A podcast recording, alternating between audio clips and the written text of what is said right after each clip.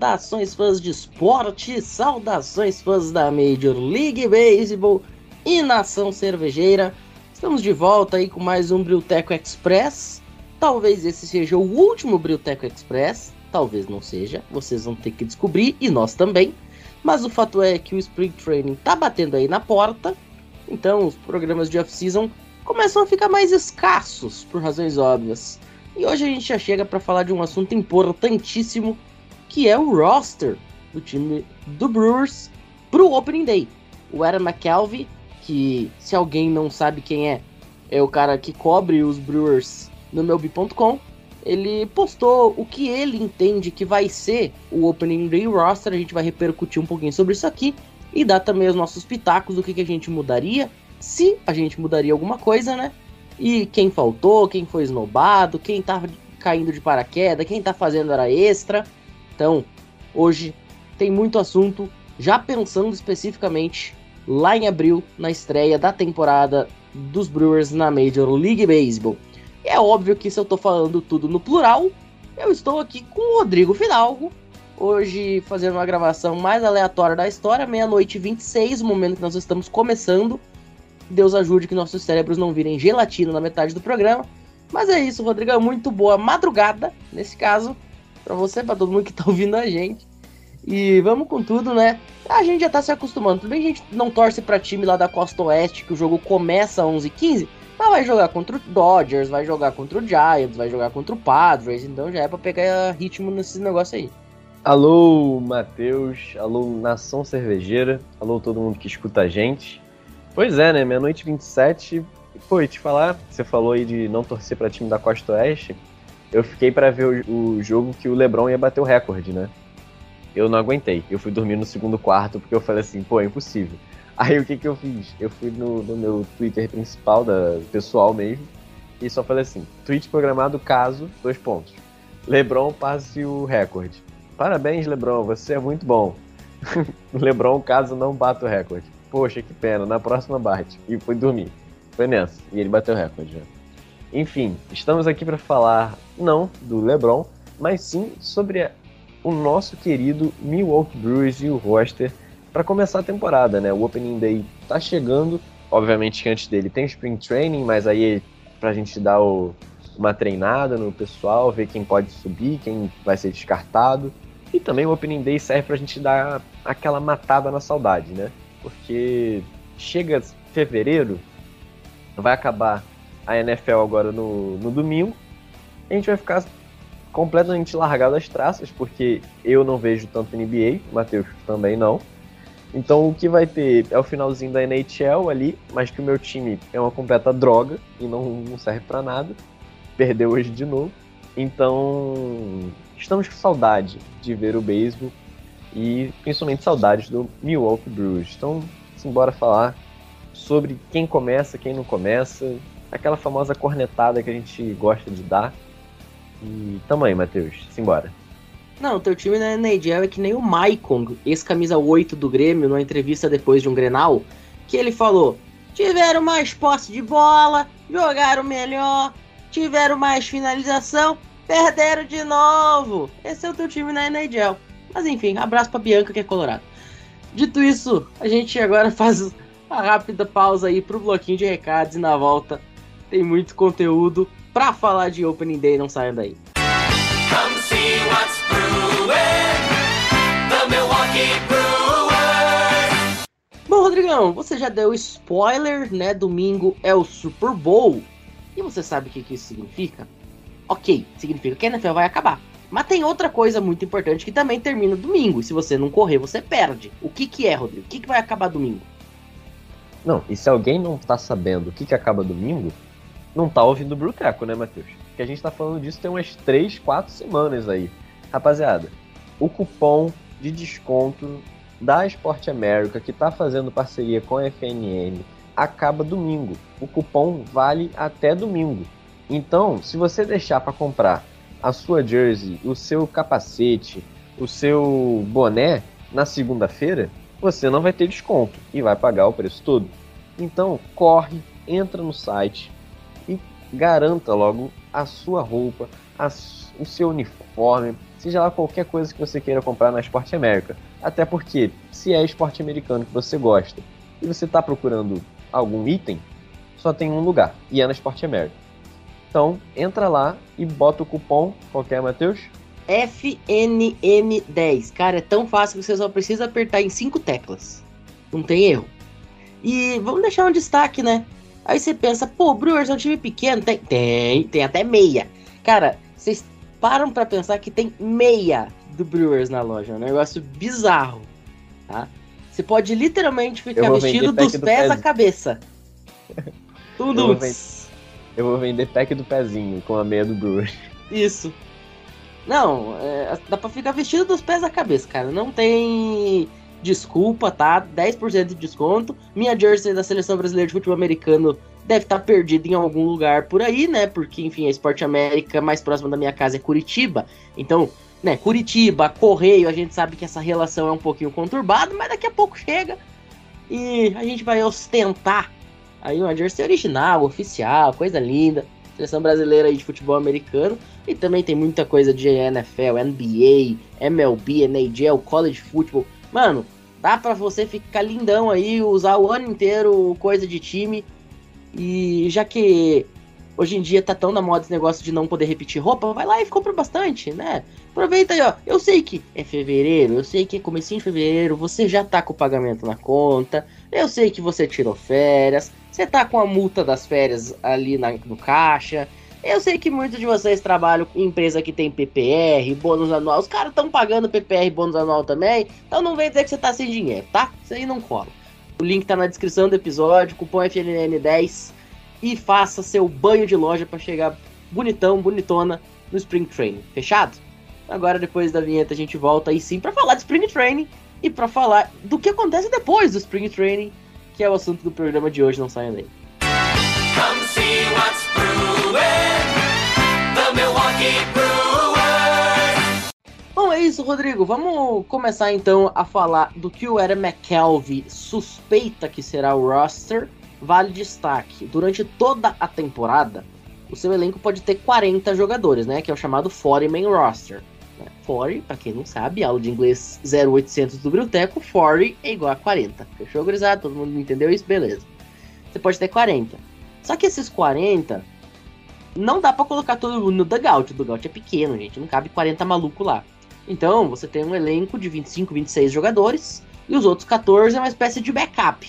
Né? Você precisa do cara, você coloca ele. Vamos trazer pro futebol, é aquele cara que não é relacionado. Né? Todo jogo tem o fulaninho lá que não é relacionado. Só que tem uma questão. No Opening Day, nas primeiras séries da temporada, e nos playoffs, você não pode ter 40. Você só pode ter os 26 do elenco que vai pro dugout. Por que, que a MLB tem essa regra? Não sei. Mas ela tem. A regra tá ali para ser cumprida e é isso. Então, no Opening Day especificamente, você não pode ter esses 14 caras extras. Por isso que o roster do Opening Day ele é tão importante, porque geralmente ele rege a tendência que vai ser adotada durante toda a temporada. O cara que tá no roster do Opening Day provavelmente vai ficar no time o ano inteiro. Tá? A menos que, sei lá, ele faça que nem o Hero e bata pra 167. Aí não, não tem Cristo que ajude. Mas geralmente o cara que tá no Opening Day Roster, ele vai ficar no time o ano inteiro. Por isso que é tão importante estar tá ali, né? Não, é, exatamente. E além da, das polêmicas, talvez que a gente possa dizer, porque existem posições, né, Matheus, que a gente sabe que tem dono. Por exemplo, a primeira base, a gente sabe que é o round. E ninguém vai tirar o round dali. A gente sabe disso. A não ser, obviamente, que pelo amor de Deus, acha uma madeira aí e bate três vezes que o round se lesione. A gente espera que não. Mas, também falando de do spring training, acho que posições como catch, segunda base, terceira base, vão ser muito importantes nesse Spring Training para você testar mesmo a rapaziada. Porque de catcher a gente tem quem chegou agora, William Contreras, e quem estava ano passado, o Caratini. Como é que você vai ter isso? Pode ser que o William Contreras sirva como DH, então aqui como o McCalvey bota também, o Winker como DH e o Urias como segunda base, como é que você vai fazer essas posições? Então o Spring Training serve também para isso e obviamente que a gente sabe que, pô, é só um aperitivo, é um campo de teste, é como se fosse o campeonato carioca. Ainda mais aqui no Rio, que o campeonato é uma várzea mesmo. O. é a verdade. É aquelas três primeiras rodadas que o time bota o sub-23, o sub-20 para jogar, para ver se alguém vai conseguir subir.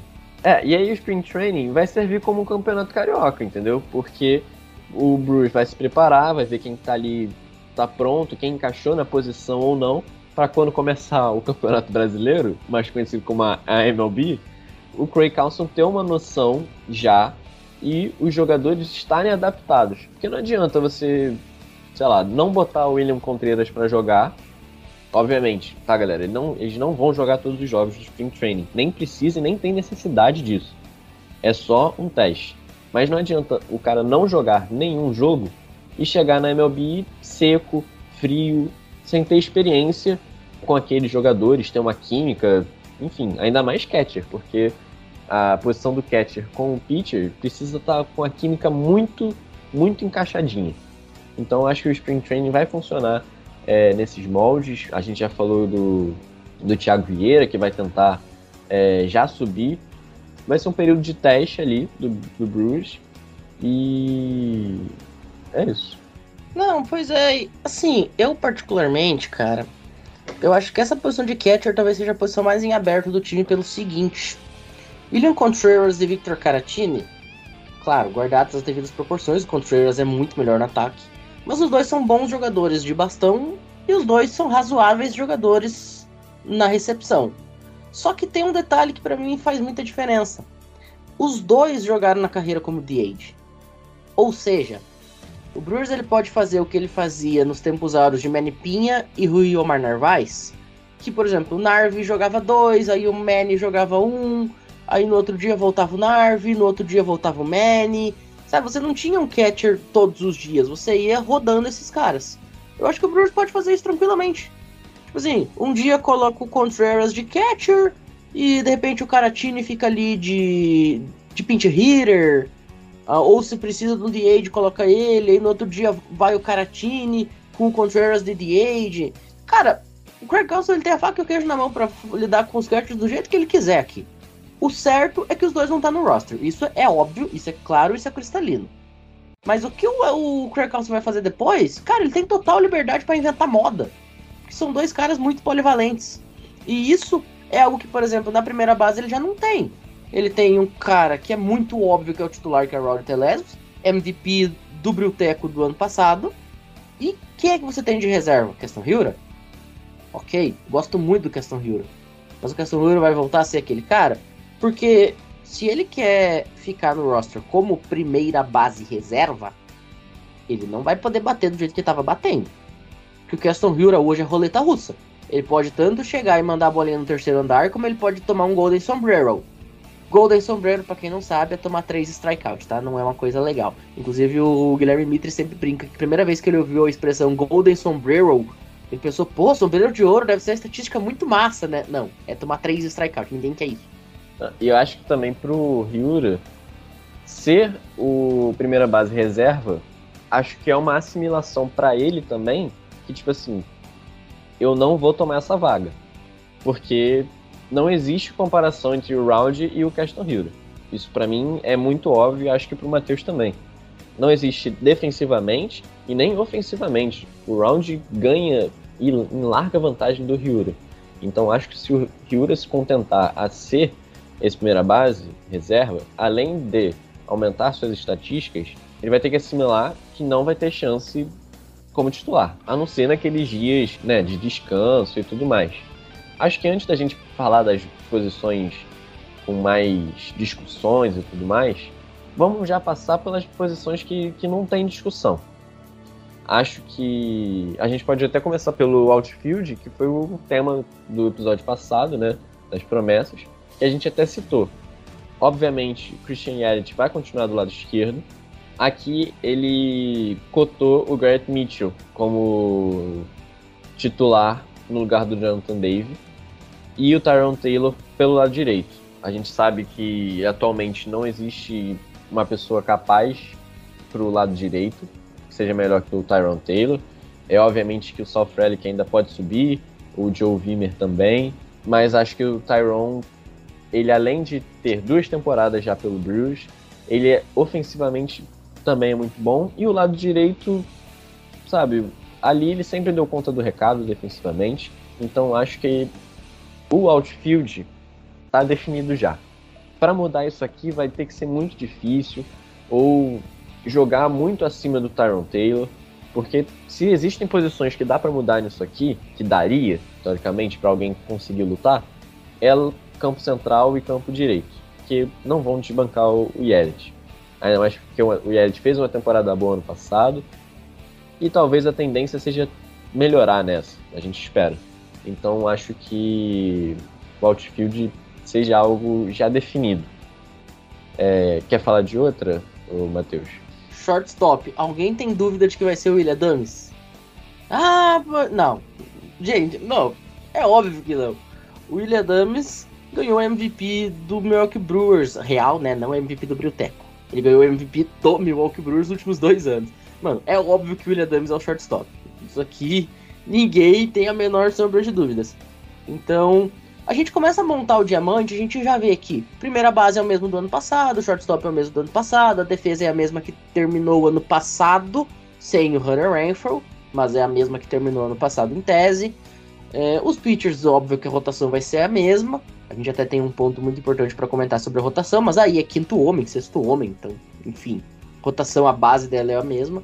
O que realmente vai ter de diferente é segunda base, porque o Colton Wong saiu, a terceira base, dependendo de como o Craig Council montar, se ele vai usar Urias de terceira base, se não vai, o que, que ele vai fazer da vida. E é isso. E o catcher, que a gente falou que daí o Omar Narvaez saiu. Mas a base do diamante é exatamente a mesma coisa que já foi. É, e eu acho que isso é até importante, ô Matheus, sabia? Acho que você manter a base de um time é muito importante para os jogadores. Até mesmo do de catcher, o Caratini estava ano passado também. Desse pessoal aqui que o McAlvin botou, Round, ano passado já estava. Urias, né, obviamente. Adames, duas temporadas. O Brian Anderson vai chegar esse ano. Aí temos Christian Yelich, Garrett Mitchell e Tyron Taylor. Os três já estavam jogando ano passado vão jogar a maioria do tempo, então a química do campo externo vai ser ótimo, vai continuar sendo ótimo. É, obviamente, o Hunter Renfro, se ele jogasse no lado direito, ao invés do Tyron Taylor, seria um outfield ainda mais potente ofensivamente. Mas o Tyron Taylor, obviamente, ele não vai entregar os números que o Hunter Renfro entregou. Mas ele dá conta do recado. É um, sei lá, um sexto homem, sétimo homem ali na, no line-up e, e tá de bom tamanho. Talvez até o oitavo, mas enfim. E o Jesse Winker que também chegou. Então, desses nove, três, quatro, cinco, seis, sete caras, teoricamente, se contar o cara time, sei lá, os jogos que ele jogar, sete dos nove já estavam jogando ano passado. Isso para entrosamento, que a gente cita toda hora, mas é uma questão importantíssima e acho que é muito bom para o nosso time porque a gente falou bastante disso no, no Rebatido, que cria uma casca no time, né? Cria uma casca, uma experiência deles, ainda mais se, pô, se Deus quiserem é, estenderem o contrato do Adames, isso aí vai se perpetuar. Então, eu espero bastante que isso aconteça, mas eu vejo com muitos bons olhos essa manutenção desses jogadores para esse ano. Já falando de segunda e terceira, que são as duas grandes dúvidas, a gente tem um cara que provavelmente vai ser titular em uma delas, a gente não sabe qual, que é o Luiz Urias. O Urias vai ser titular em alguma delas, porque assim, a gente fala muito da questão da defesa do Luiz Urias, que é mediana, bem mediana. Cara, só que ofensivamente ele sempre tem sido um jogador dentre os melhores do time. Nos últimos três anos, o Luiz Urias ele tem sido o top 4, top 5 do Brewers em ataque. Você não coloca no banco um cara desse. E lugar para ele jogar tem. Porque, cara, se ele jogar na terceira, a terceira posição, teoricamente, defensivamente, é a posição mais fácil do jogo. Cara, a terceira base ele só faz dois movimentos. Ou ele pega a bola naquela posição que seria do shift, que agora o shift não existe mais, mas enfim. Ou ele pega naquela posição do shift entre a terceira e o short e atira para a segunda base, ou ele pega na terceira e joga para a primeira. É só isso que um terceira base tem que fazer na vida. Então ele tá ali naquela posição que para ele comprometer ele tem que ser muito burro. E a segunda é uma posição que já é mais complicada, porque você tem muita movimentação, você tem que estar tá sempre virando o corpo, questão de double play. Só que ele vai ter do lado dele o jogador que é o melhor defensor do infield, que é o Adams. Então, para todos os efeitos, o Adams pode cobrir. Lembrando, o Luiz Urias ele começou a carreira como shortstop, então ele conhece também do gingado, ele sabe mais ou menos como é que funciona. Ele também não é tão burro assim, senão não tava na MLB. Acho que o Luiz Urias ele consegue jogar em qualquer posição. Eu, particularmente, preferia ver ele disputando posição com o Brian Ederson na terceira. E aí quem jogar melhor é o titular. Caso o Luiz Urias perdesse, por exemplo, a posição defensivamente pro Ederson, poderia colocar ele de age. Não é nenhum absurdo isso, até para preservar ele defensivamente. Mas por que, que eu falo isso?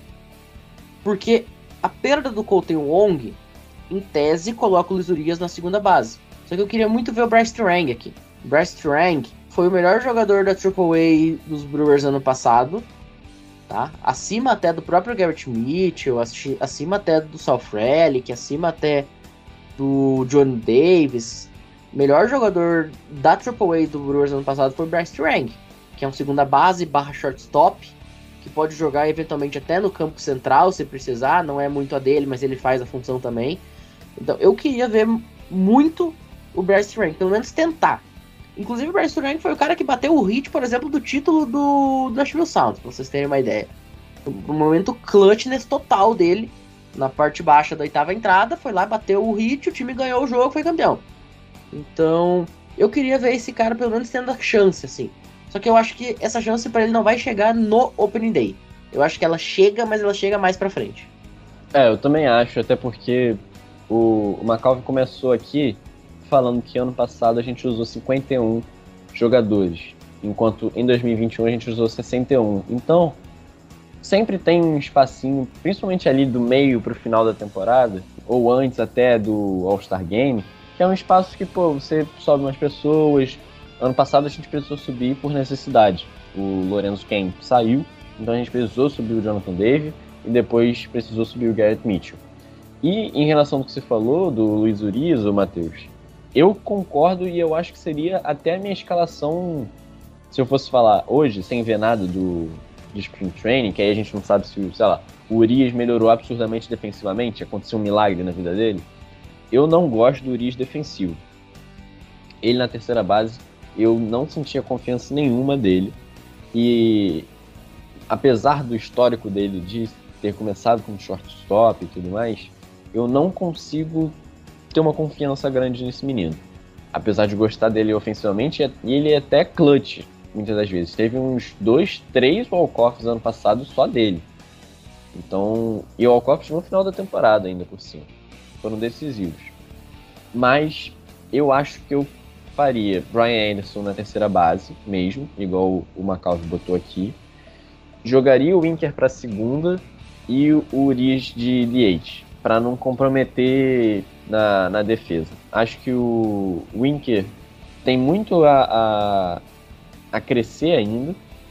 Acho que a temporada dele ano passado, tanto ofensiva quanto defensivo, foi algo bom, que com o, o Adames, igual você trouxe, do lado ali acho que pode dar uma força.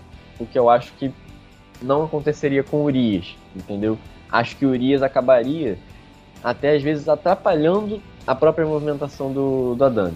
Porque, cara, ele na terceira base ano passado tinha uns movimentos muito estranhos.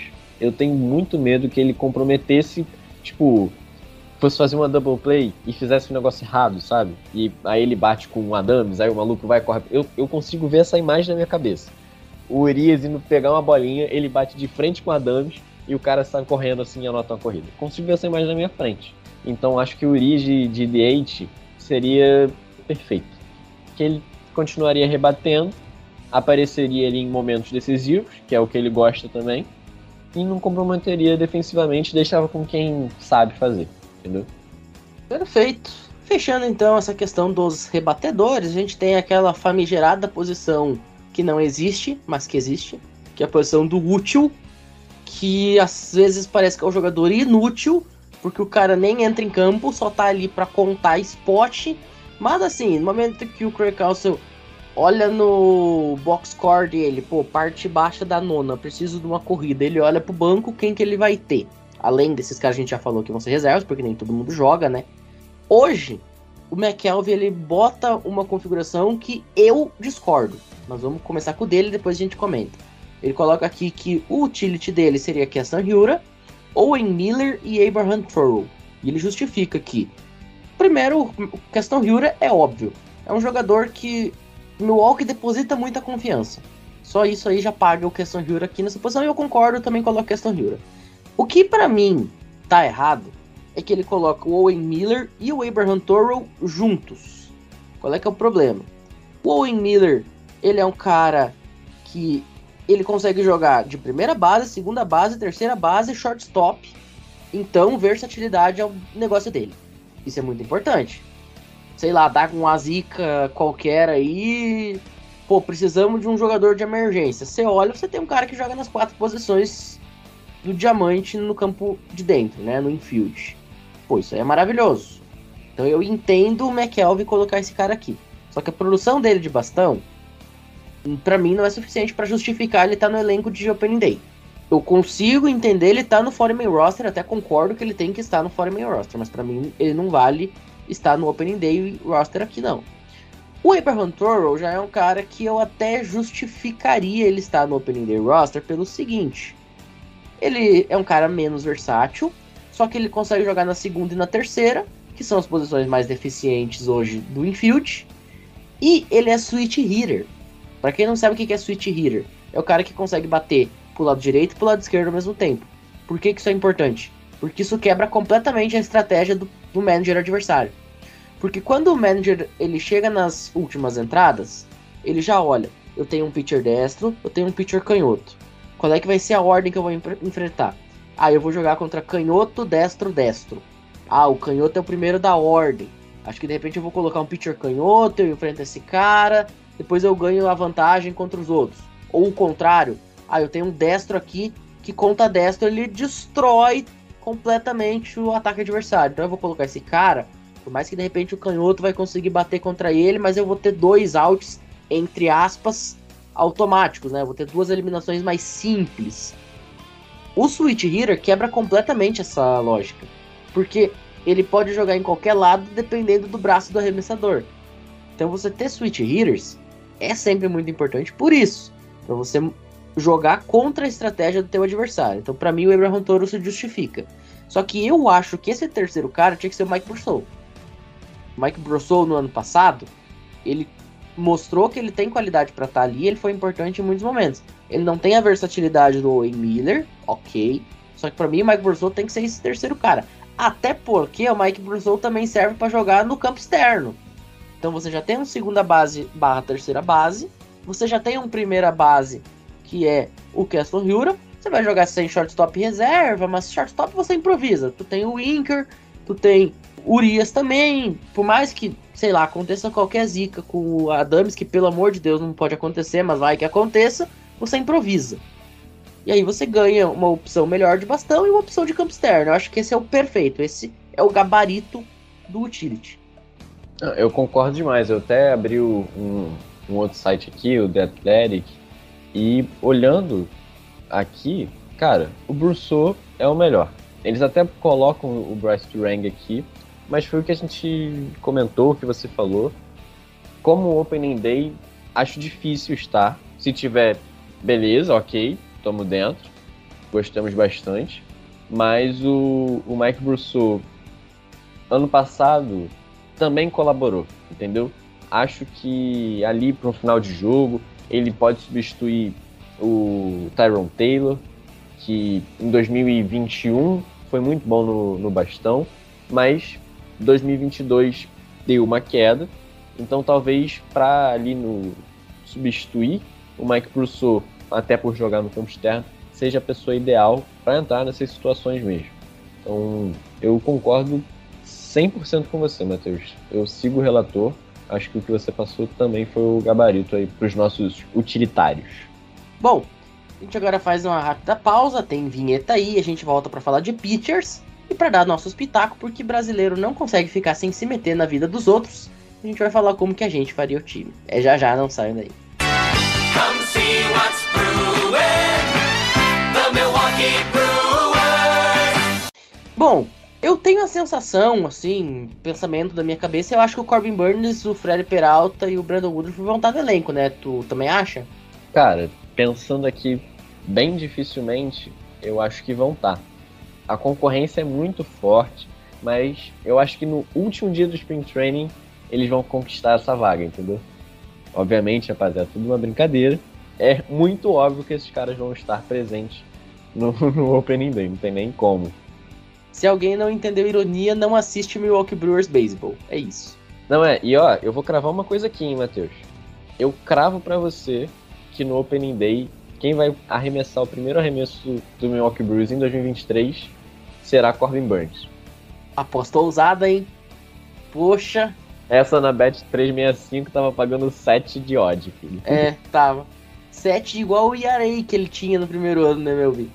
Agora, inclusive saiu uma notícia, não sei se você viu, que o Fred Peralta disse muito obrigado, mas tô fora pra seleção da República Dominicana no WBC, né? Ele foi convidado e gentilmente declinou o convite pra jogar no World Baseball Classic. É um vacilão de não representar a seleção dele, mas beleza.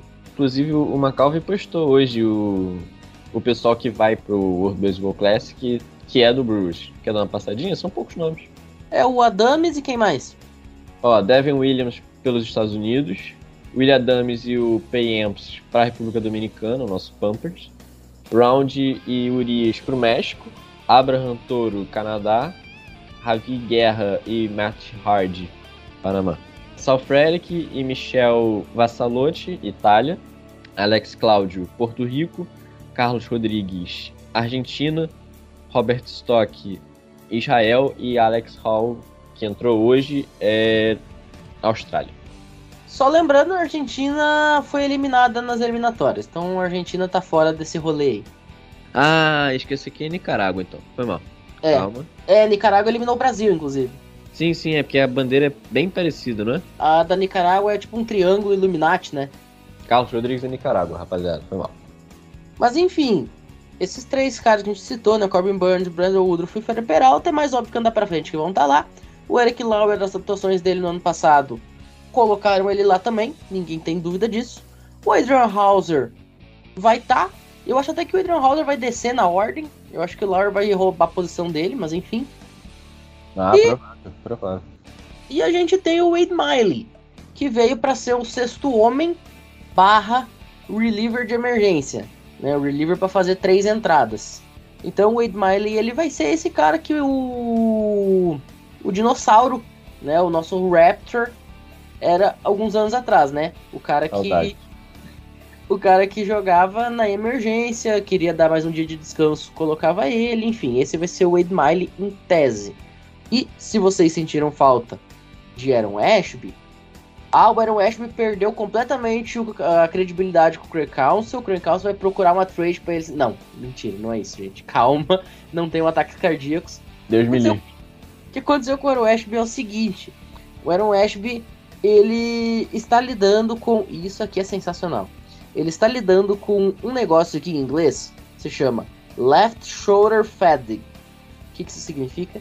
É uma fadiga no ombro esquerdo. A temporada nem começou e o cara já tá cansado. É, mas aparentemente foi algo que começou ano passado, né? Sim, é é a carga é, anterior de trabalho, né? Que acusou, sentiu. É o famoso Galvão, diga latino, sentiu. Mentiu. Ele sentiu, então o Aaron Ashby tá fora do roster inicial. Ele provavelmente vai ficar fora aí o mês de março, o mês de abril se recuperando, talvez volte no finalzinho de abril. E eventualmente quando ele voltar, ele volta pra rotação. Isso não, ninguém tem dúvidas. Mas ele vai ficar um tempinho fora por conta disso. Isso significa o quê?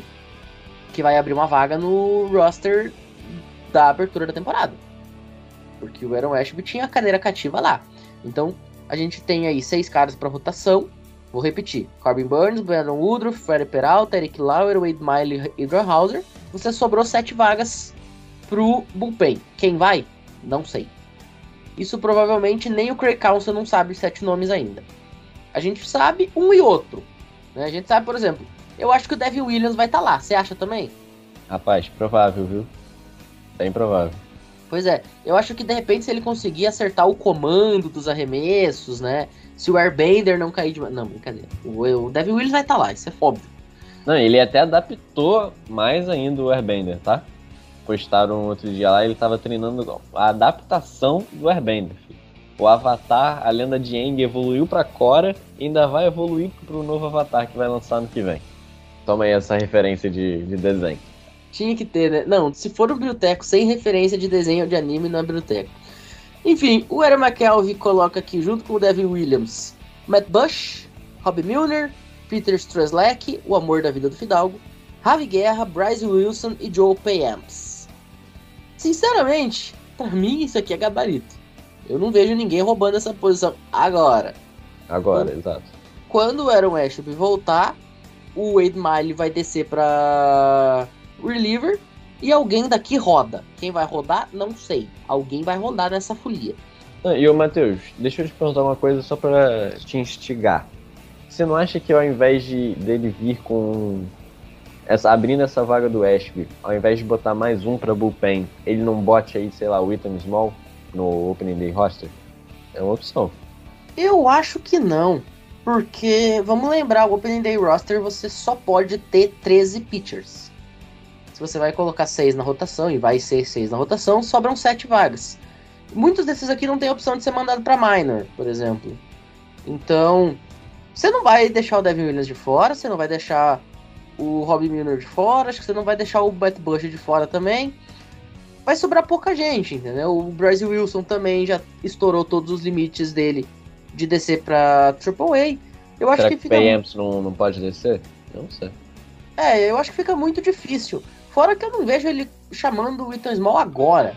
Faz mais sentido, por exemplo, lá na metade da temporada, como foi no ano passado.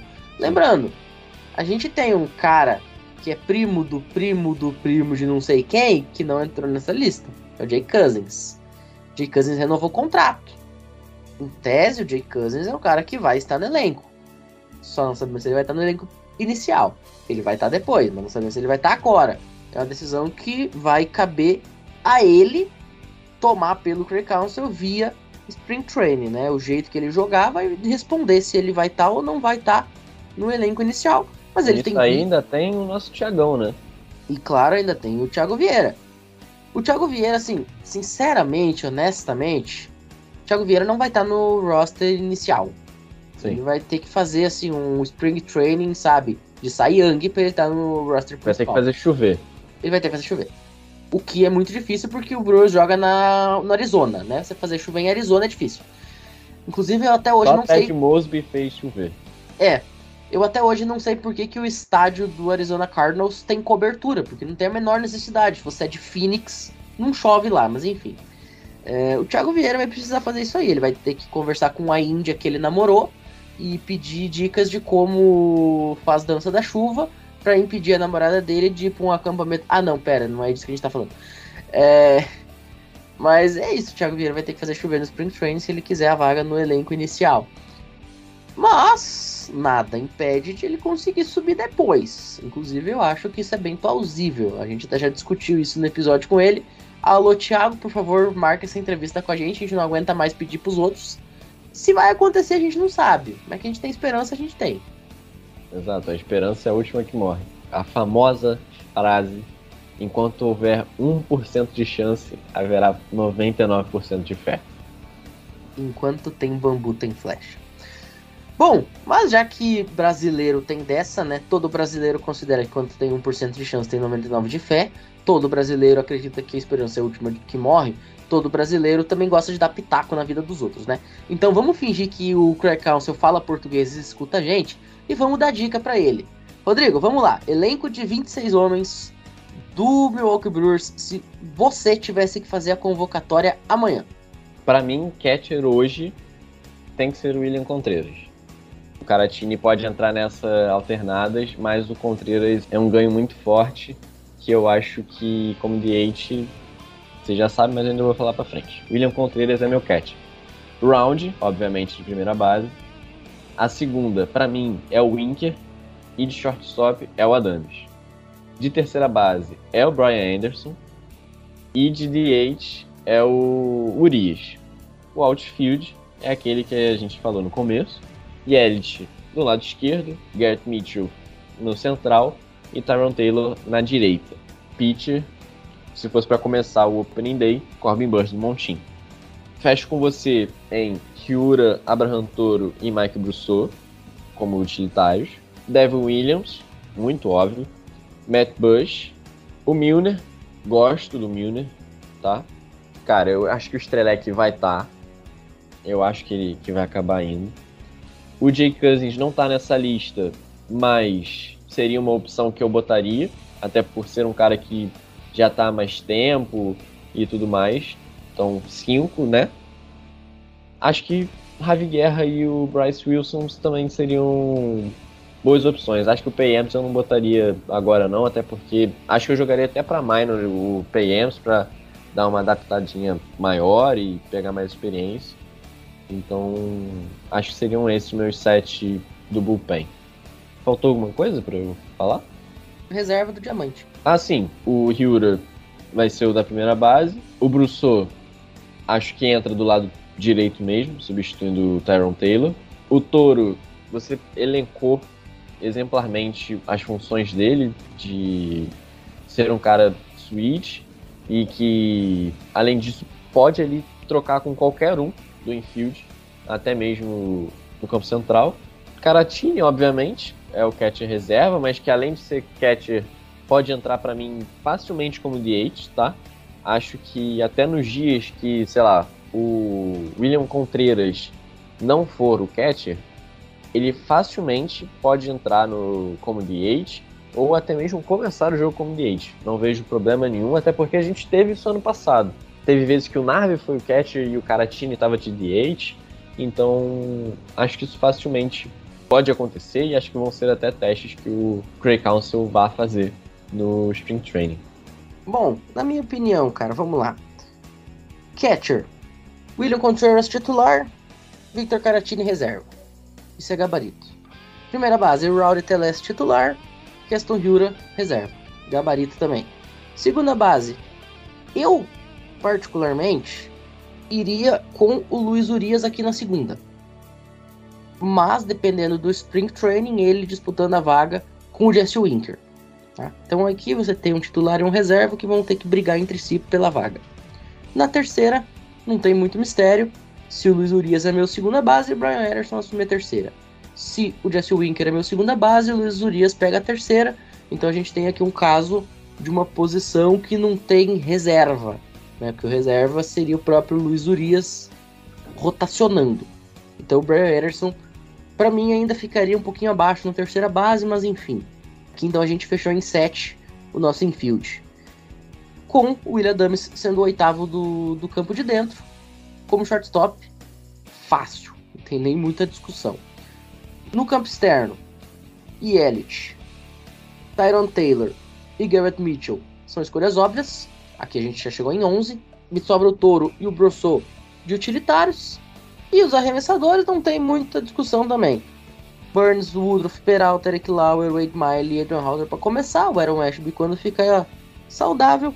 Devin Williams, Matt Bush, Robbie Milner, o Peter Strzelecki, o Jake Cousins eu colocaria também. Acho ele mais interessante dentro do que fora do elenco. Não sei se vai ser o que vai acontecer, mas enfim. O Ravi Guerra eu tenho minhas preocupações com ele, mas ele ainda faz um feijão com arroz legal ali. O Pen Epps eu acho que é o cara que vale a aposta e eu tiraria o Bryce Wilson. Por quê? Eu sei que o Bryce Wilson não tem opção de minor, mas é um sentimento meu com o Bryce Wilson. Cara, o Bryce Wilson ano passado teve ERA de 6. Mano, você não vai colocar um cara com 6 de ERA no teu elenco de, de começo de temporada. O cara entra, cede 3 corridas, o time perde os dois primeiros jogos, a moral já vai lá no chão. Foi o que aconteceu, por exemplo, ano passado. Então, dois coros do Cubs. O Brasil Wilson é um cara que eu não colocaria. Mas, enfim, fazer o que, né? Aí também é problema do Craig Council. E eu também não vou discutir o 26 jogador do elenco. A gente também não tá aqui para isso, né? Mas enfim. É, eu acho eu... que o cara nem entraria também. Então. Entraria é, no jogo que eu tô falando. Mas... Exatamente. Mas enfim, Rodrigo, por hoje a gente vai ficando por aqui. A gente falou que ia ser um, um Express, já estamos com 53 minutos de gravação. Mas é isso, muito obrigado pela participação e até a próxima. Valeu, Matheus, valeu todo mundo que teve a paciência de escutar a gente até aqui. Aproveitem, tá acabando esses episódios é, mais temáticos. Daqui a pouco a gente vai começar a comentar os jogos mesmo. Vou começar a voltar todo o nosso sofrimento, mas é um sofrimento que a gente ama muito e que a gente ama falar aqui para vocês, com vocês e depois trocar uma ideia sempre é sempre prazeroso. Enfim, tamo junto, Matheus. Aí volta aquela tradição nossa do ano passado, trazer convidados especiais, né? Esse ano talvez vai ter uma surpresa para vocês, a gente ainda tá discutindo, mas de repente a gente vai trazer uma surpresinha nos próximos dias. Então, fiquem ligados que vai ter muito conteúdo bacana aqui, tanto no episódio, no podcast especificamente, mas também algumas coisas por fora. Vocês vão ficar ligados isso aí depois. Mas enfim, dito isso, a gente se despede. Muito obrigado para todo mundo que ouviu a gente até aqui e até a próxima. Valeu!